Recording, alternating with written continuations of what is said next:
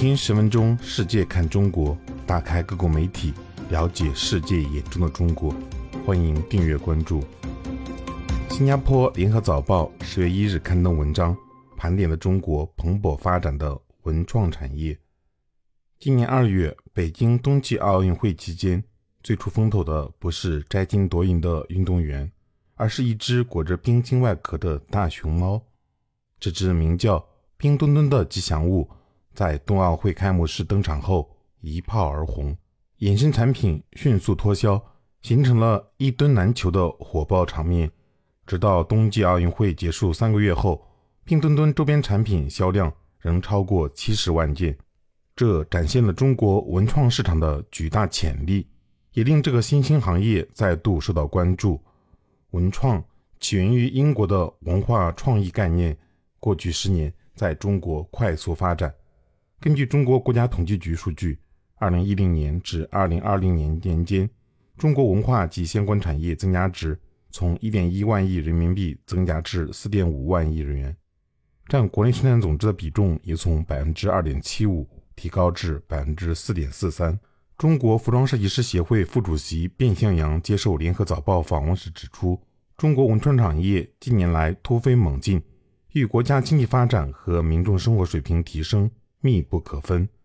当基本温饱需求得到满足后，人们将对生活品质的追求投射至精神文化领域。北京故宫的联名彩妆，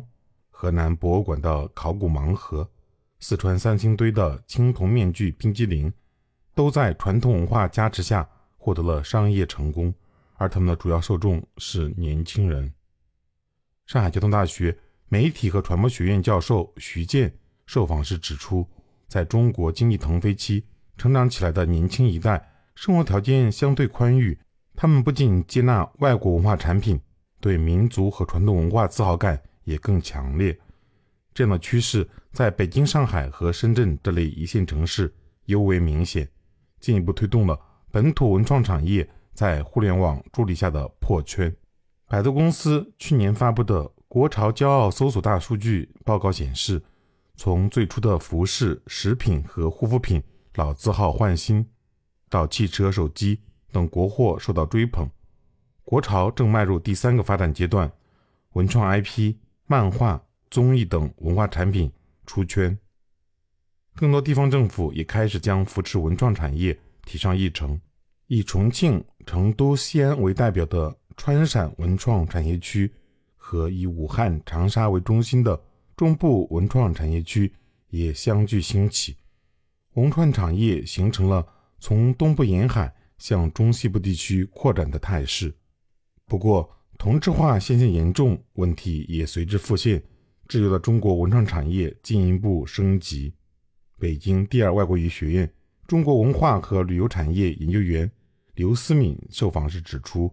多数中国景区的文创衍生产品销售。占整体营收比重不足百分之十，与迪士尼和环球影城等成熟景区相比还有一定差距。这与知识产权保护不到位、文创产品原创性不足有关。刘思敏说：“文创产品容易被侵权和抄袭的特质削弱了原创动力。只有当经济水平和文明程度进一步提升，知识产权受到更完善保护时，文创产业才有望再上一个台阶。”卞宪阳认为，中国最不缺的就是悠久文化，但业者不能停留在把文化符号化的层面，而是要进一步挖掘其内涵。中国文创产品要继续升级突破，有待全社会进一步加强对本土文化的理解和认知。